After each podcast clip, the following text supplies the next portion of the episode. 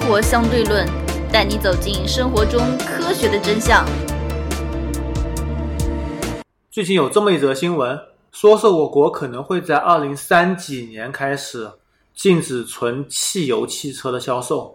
对此你怎么看？这个报道应该应该就是前段时间吧。其实这个相关东西在国外，在欧洲很早，应该早一两年吧，就已经开始开始实施了吧？不是实施啊，不是不是做实施，就已经开始就公布出来嘛。大概到二零也是二零三几年或者二零四几年左左左左左右嘛，对吧？也就是说，从现在开始再过十五到二十年左右嘛，对吧？嗯，呃，我对此的看法是，我很早时候我就认为，未来一定是电动汽车的发展方向。这个汽油车大家就不用换了，这样换就傻了，对吧？就再不济你买个混动的，对吧？这个汽油车将会被逐步淘汰掉去。但是我没有发，但我没有想到的是，我以为这应该是个市场上逐逐渐一个替代的过程。我没有想到的是什么呢？会政府会下文件下来，会产生一种政府的行为。所以我觉得我们的政府还是眼光比较的长远的。我是短期内不看好电动汽车，但是长期认为它是趋势的网页。啊，我是如果电动汽车的整个配套设施啊、基础设施，呃，有一个比较大的提高的话，我是坚定的会买电动汽车。大家好，我是当当当。首先，其实，在二零一四年，欧洲议会就制定了一项当时认为全球最严格的汽车碳排放标准控制目标。该目标是要求汽车制造商在二零二一年之前，将汽车二氧化碳排放量削减百分之二十七。根据规定，到二零二零年底，欧盟范围内所销售的百分之九十五的新车，二氧化碳平均排放水平要达到每公里不超过九十五克。而在现在现行标准是每公里一百三十克，这是个什么概念呢？也也就是说下降三分之一嘛。对，这么说吧，就是九十五克，就相当于每百公里汽车烧油不超过四点一升，已经非常非常省了。因为现在很多新车都是在六到十之间，嗯还有更多车会十几的。嗯，而如果你超过这个标准，将会每辆车每公里超过一克罚九十五欧元的惩罚，太夸张。其实就是个变相收税。对，就一种奢侈税。对你就比如说什么法拉利这种企业，嗯嗯奔驰的高端车绝对不可能达到这种标准的，嗯所以对它进行收税，同时作为欧盟一个创收的办法。嗯，当然找了一个环保的由头是吧？对，其实这个标准并不难达到。我国从上月开始开始推行乙醇汽油，就是在汽油里面加一定比例的乙醇。嗯目前标准是在百分之十左右，因为北美乙醇汽油也是百分之十左右。而各个品牌汽车的说明书上面说，汽油含量可以含乙醇，但是不得超过百分之十，那也就是说现在的这个汽车的发基动本上都是支持烧乙醇汽油的啊，不超过百分之十。加百分之十的乙醇，其实有几个好处：第一个，碳排放会明显降低，嗯从而比如说你要求达到四点一升的汽油标准，其实你可以到四点五，就可以宽了很多。嗯第二点，加乙醇以后，汽油价格不变，但是你跑的汽油量会更多，因为乙醇的热值燃烧热值会比汽油低，嗯你可能会多费百分之二到百分之五的油，你会支出更多的钱，好吧这也是汽油厂商所愿意看到的。好吧，然后乙醇汽油还有其他优点，比如说辛烷值比较高，抗爆性比较好，氧含量会比较高，而且乙醇本身生产起来成本也比较低，它还能削减汽油的成本。那也就是说，为了达到这么一个环保的目的，那这个我们现在采取的措，刚开始采取的措施就是汽油里面掺乙醇，是吧？。对，那么后来现在又说什么禁止，现在又说禁止销售，到二零三零年左右禁止销售这个纯这个燃油汽车。因为此下面确定嘛，可能二零三五，可能二零四零年，因为欧洲很多国家已经出现标准，已经是二零四零年已经卡死了。嗯，那等于说到时候那个乙醇的这种汽油也会被不允许销售吗？不可能纯乙醇汽油的呀，啊，就是说掺了乙醇的汽油的汽车也会被嗯应该也是不允许销售。只是新车不能上哦，老车你还可以再开个哎老啊十年车二十年哦。对对对，是的，是的，新车不能，他的意思不能再销售嘛，而且这个东西是现在政策，可能到以后也会更改哦。那可能会更改的更加严格。这个肯定要与时俱进的，这个谁也预料不准，你无法预料二十年以后会有什么科学技术产生。嗯，其实这个只是政府的一个指导性文件，我觉得它不能说是政策，啊也就也就是说，让你汽车厂商，你现在这二十年时间要开给你进行转型了，对，你必须要进行转型了，你要么说往往混往混动转，要么是往什么纯电动转，这个是逼你往纯电动转的，混动也是未来嗯证明它会被淘汰，嗯但这只是在国内，国外还不确定。嗯，那中国石油、中国石化怎么办？我觉得中国石油、中国石化以后，它会不会变成所有的那些网网网点都可以变成电动转加， 对吧？我觉得它还是赚钱的，是吧？因为之前有一个那个 BP Britain 英国石油，啊，呃，他的 CEO 说了一句话：“我坚定的支持停售汽油汽车，因为 BP 是欧洲最大的充电桩企业。”现在啊，好吧，中国石化也要往这边转型了，因为它有很多网点，其实它转型非常快的，实际上对，稍微改下就好了。是的，而且他自己也刚刚说买了辆电动汽车，没说是哪辆，我估计是特斯拉。嗯，那么现在整体趋势就是这样子，先是把那个油耗、降低二，氧化碳排放量降低嗯，通过混动来进行过渡，嗯然后再过渡到纯电动汽车。嗯但是王也坚定的认为，混动是未来二十年的趋势，甚至未来三十年的趋势。也就是说，你不认为这个电池技术在十年、二十年这个较短的一个时间内有重大突破？对，但是这我里面原跟因非常非常我跟多王爷的想法不大一样，我是对科技一直都来都是抱有非常强的乐观精神的。我认为不要说不要说二十年，我觉得可能电池技术在未来十年，虽然说我没有任何的这个科技和数据的支持啊，我纯粹是一种很感性的、很主观的那种乐观性的。未来十年，我认为电池技术会有突破性的发展。可能十年都不要，因为为什么？只要有一个市场环境它起来了，更更何况有全球政府的推动，市场本身就会促进大大促进科技的发展。只要有市场，中国人能够，你要你想想看，以前那个刚好第一代汽车出来的时候，没有多少人用，用的人多以后，自然这个技术会蓬勃发展，发展的会非常非常非常快。 OK，这个等会我们详细再说。我们先来分析一下各种类型汽车。嗯首先是纯汽油车或者纯柴油车，嗯柴油车应该不需要多讲了，由于前年的大众尾气门，嗯柴油车已经被顶到风口浪尖了，嗯很多地方都已经禁止了，因为柴油这个排放作假非常严重。嗯汽油车本身现在内燃机的转化率也就是百分之二十六到百分之二十八，基本上已经到极限了。虽然在对实验室里能超过百分之三十，但是量产的也百分之二十八、二十九，已经是极限中再的极突限了。破太难。再突破实在是太难了。嗯那我们来说说看混动吧，油电混动。嗯混动其实有两种，第一种是普通的油电混动，第二种是插电的混动。普通油电混动是什么意思？和插电混动呃，不是就普通的就是嗯不需要充电的，就它完全不需要充电的油汽电车混动。在开的过程当中自动产生电嘛？对，这是以丰田跟本田为代表的。那它这个也是通过摩擦生电嘛，是吧？里面它带着一个带着一个发发电机是吧？ 它是在刹车时候一个动力回收装置，里面一个发电机。那这个怎么说呢？这个这个我觉得应该不是未未来的趋的趋势吧？这个我觉得太难了。呃，我跟你说这么一个数据吧，呃，因为 F 一你知道吧嗯？F 一它代表着未来汽车的趋势已经有六十年了。嗯 F 一一旦决定了适用什么新的项目、新的技术，嗯在未来都会转用到民用。嗯 F 一存在的目的两点，第一种是为民用技术提供先驱，嗯第二种是实验创造它的商用商业价值，比如说培养一些车手，嗯宣传一下品牌，广告效应。嗯嗯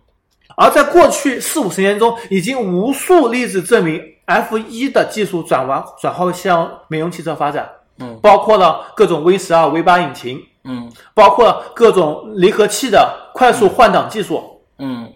其实 F 一它包括只不过是一个刹车技术，是一个实验场，实际上，对 F 一就是个实验场，让各种汽车厂来进行实验。嗯而 F 一在二零一零年使用的 KERS 技术，后面引引发成 ERS 技术，嗯就是一个简单的刹车动力回收装置。嗯。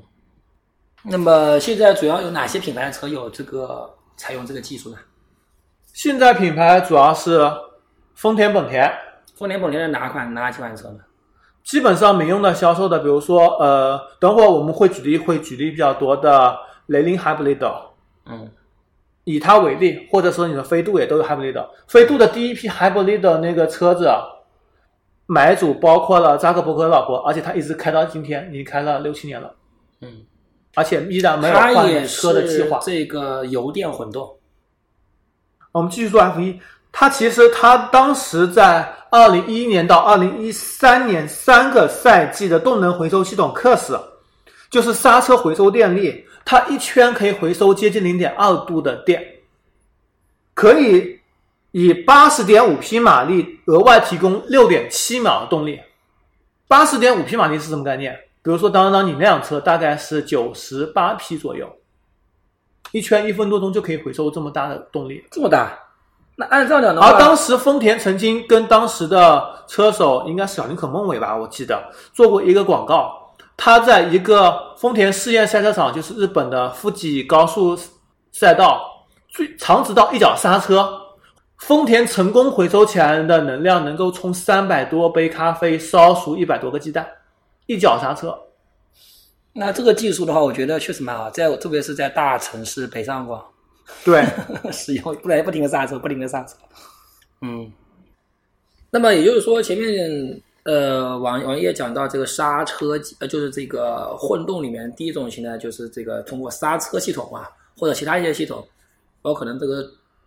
就是通过这么一个体系，它自动的生产生出这个生出电力。还有一然后种就再是冲到它电池里面去。再再充到电池里面去，它进行一个储存，嗯这是一种模式，可能这个技术应该也比较成熟了吧？非常成熟了，啊而且非常成熟它里面方式，比如说电池充电，嗯目前得到的混动结果是，比如说以还是说雷凌 Hybrid 为例，就是说它里面存储的电池差不多只占它电池容量的百分之二十左右，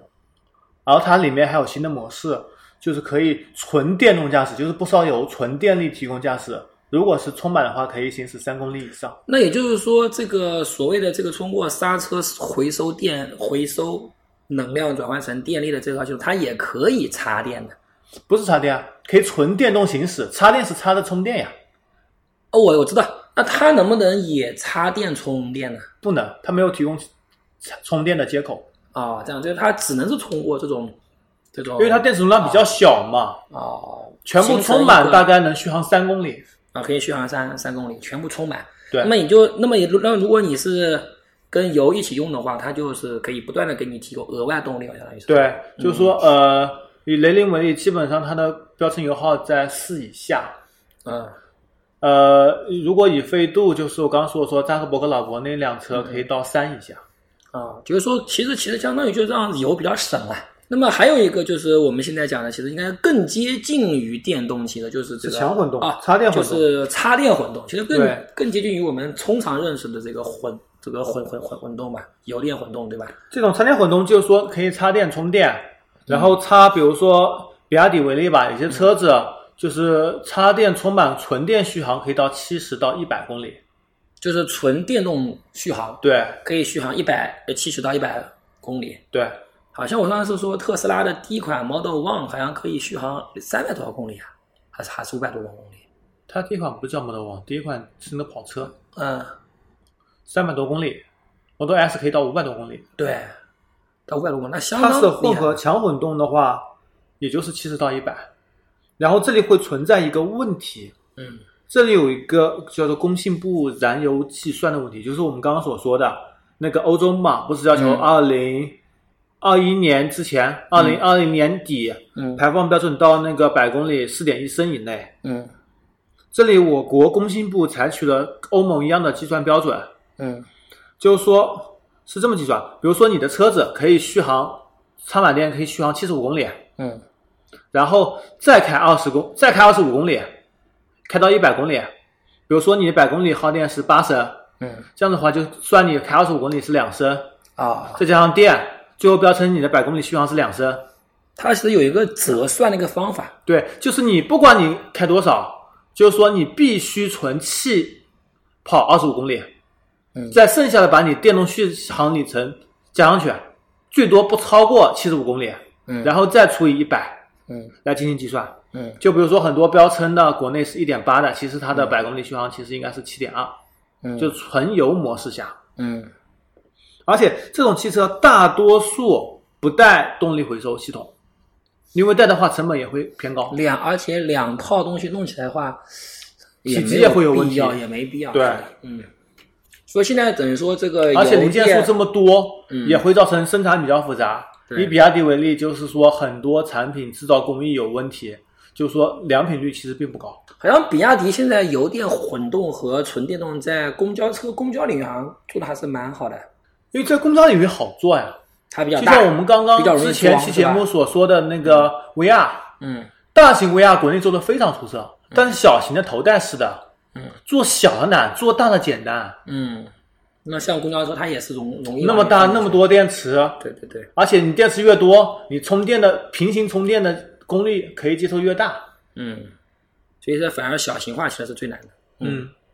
那么比亚迪现在那个秦级轿车好像说卖的还挺好的吧？唐宋元明清都还可以。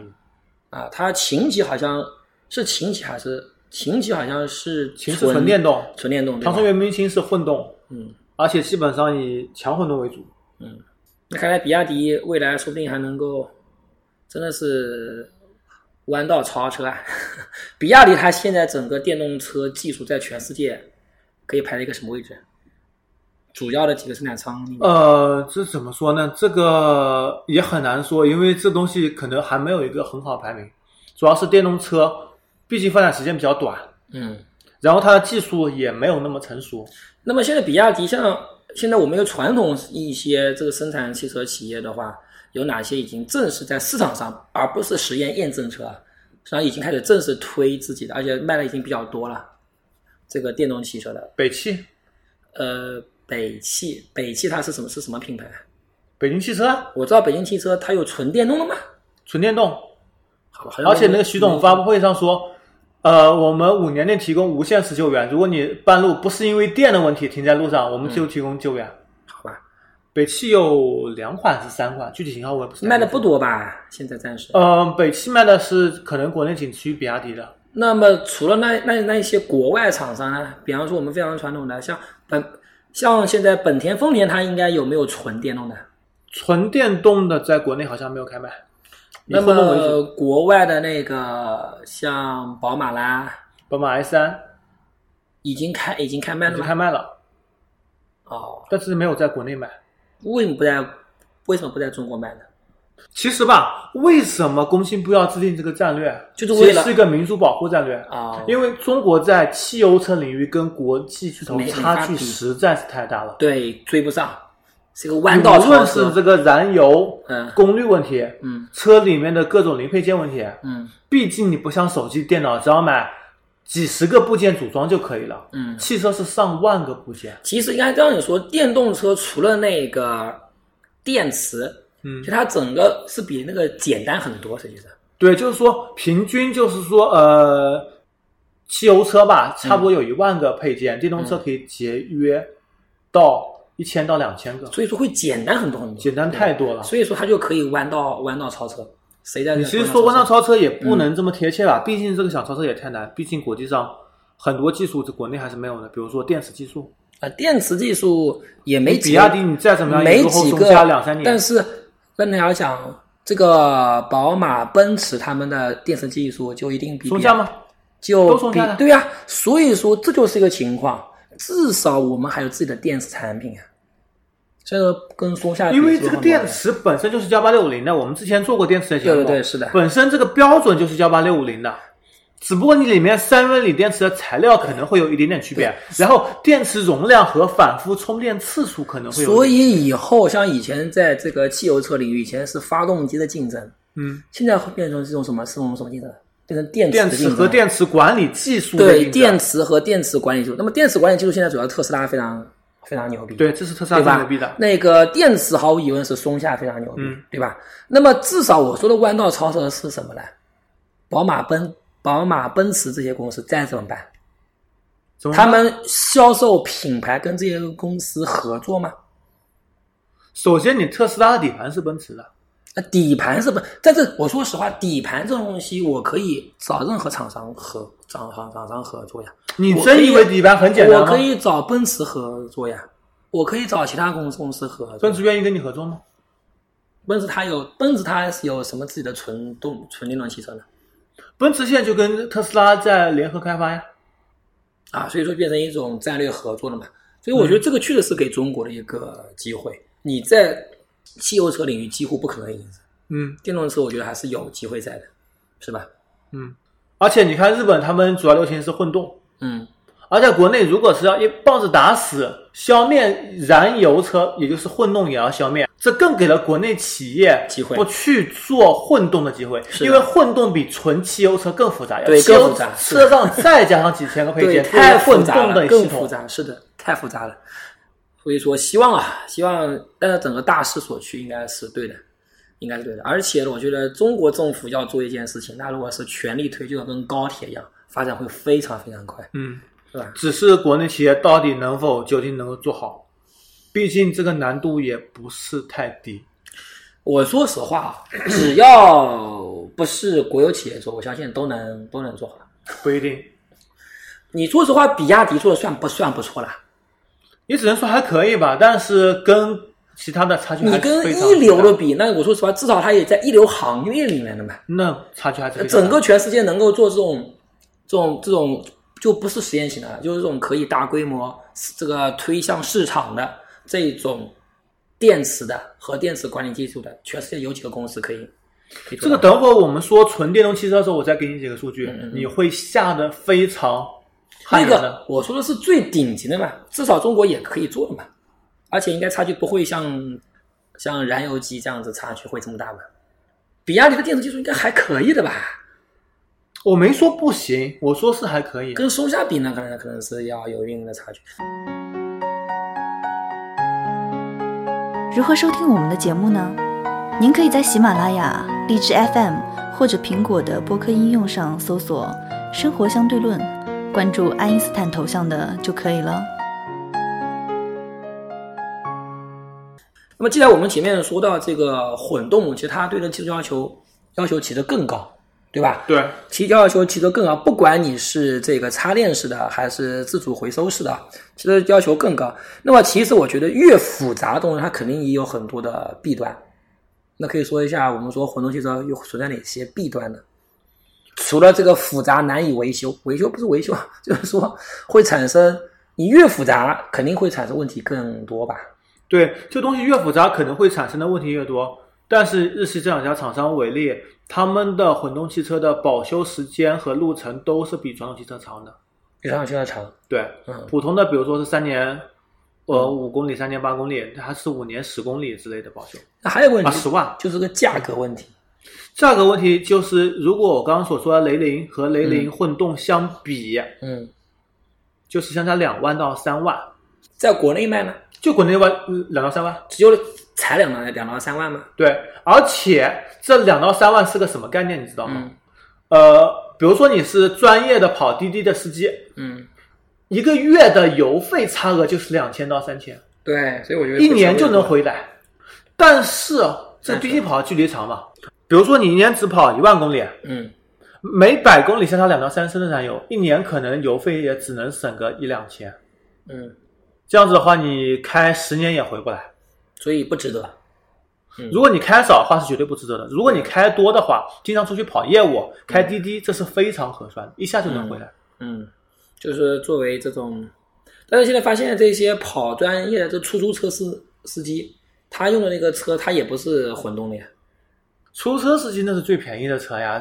七八万的车子呀，你本身车价就便宜了很多，哦你再怎么样相差也相差五六万，对对对对对，你再怎么样油费也不会相差太多，而且人家手动挡的，本身换挡换的多，嗯如果你开的好的话，会更省油一些。嗯，所以难怪在国内它市场不大，其实好像开对，所以在日本的话，对吧由于日本油价比较贵，嗯而且道路交通可能变数会比较多，嗯，所以在日本的话，这个混动的话销量是非常非常好。所以你当时说混动是未来十年、十五年，我就是觉得可能其他国家，中国真的是未必。中国的混动是在未来十年、十五年是趋势吗？我并不看好呀。对你站的角度不对，嗯你如果是站在我们这种城市的角度上来看，嗯，一年可能也就省两千块钱油费，对不对？没意义的。如果你是在一线城市堵车非常严重的基础啊、上，对，踩刹车这是非常有用的。踩刹车踩得非常严重，而且经常是红绿灯，对，你甚至在城市路况上你都不需要开油是的，就能够跑，其实基本你上开的越慢越省。你哎、对，是的，因为一般来说开用用用油的话，你开的越慢越费嘛。对啊，对吧？你这个确确实是这样子， 就一脚刹车，一脚刹车，一脚刹车，对吧？你跑一公里不到就一个红绿灯，对，油门一上去就给油，然后刹车就给电。所以关键是那他他就啊，好吧，是的。所以在一线城市，倒是这门技术确实是比较容易推，觉得适合推广。但为什么没有推广呢？因为因为国家政策限号，哦，电动车容易上号，传统汽车上哦号一也样就上是的。说，其实中国的国家政策它是不推广混动技术，对，它我为了认为让在未来国内十年企到业十五年，混动是主流，是在国际可能大趋势。我觉得中国真的是，因为中国政府他觉得我们这个混动技术反正也也追不上，对，不可能反追正追上不的。上是吧？那我就不支持用。所以我说是吧，最后掌握市场的人，就是掌握未来发展方向的人。中国十三亿人了已经，对吧？所以我觉得话，呃，在我其实我的出发点是在中国市场上，应该来讲的话，最后还是电动车。为什么它给你政策保政策保护呀？嗯，第二个，中国要经济发展，中国就是就是什么啊这个基建狂魔呀，这个道路改造可能在其他国家很难。中国基建改造太方便了， 把你这个所有的充油的全变成充电的，道路全部重新修整，我说对，又是一又是一大笔 GDP。然后中国如果以行政命令的手段下派到各个政府，我靠，那不得了，对吧？嗯，现在又讲环保，其实现在推环保理念，现在就是在推电动 推电动汽车呀，对不对？所以你说是上牌的话，哎，那这样那这样讲的话，比亚迪应该在一线城市不是要卖的非常好？别人这个上个牌都要花摇摇这个摇个号，对吧？等于说买电动汽车摇就不需要摇号是吧？之前有一年多在北京买电动车是不用摇号的，现在也是需要排队的。那就是人太多嘛。那么在其他城市的话，是不是还有一些税收减配？上海就是说有补贴，嗯然后牌照会便宜，因为上海牌照要对对九万十万，是的呀，你买电动汽车了。的话现在也贵起来了。现在人多嘛，是吧？哎呀，所以中国政府出手了，所以我在从这个理理论上讲，我觉得电动汽车应该在中国的未来啊，这五年左右可能会也形成一个大势所趋吧。好，那么五既年太然快了，我太觉得快不可能五年。五年太快，我一向五是比较年乐开始观主流的开始卖倒是有可能，但是大势所趋。那么，如果在我们衢州市区作为一个作为一个全国城市的代表的话，因为它基本上代表一个中等水平嘛，对吧？嗯。那么，如果在衢州我们这个街面上能看到很多这种电动的汽车了，那我觉得可能就能成为什么，成为一种大势所趋了。如何关注我们呢？您可以加入 QQ 群四三九九五幺七幺零，关注公众号“生活 E 相对论 ”TLR，关注网站 eduxdl 点 com。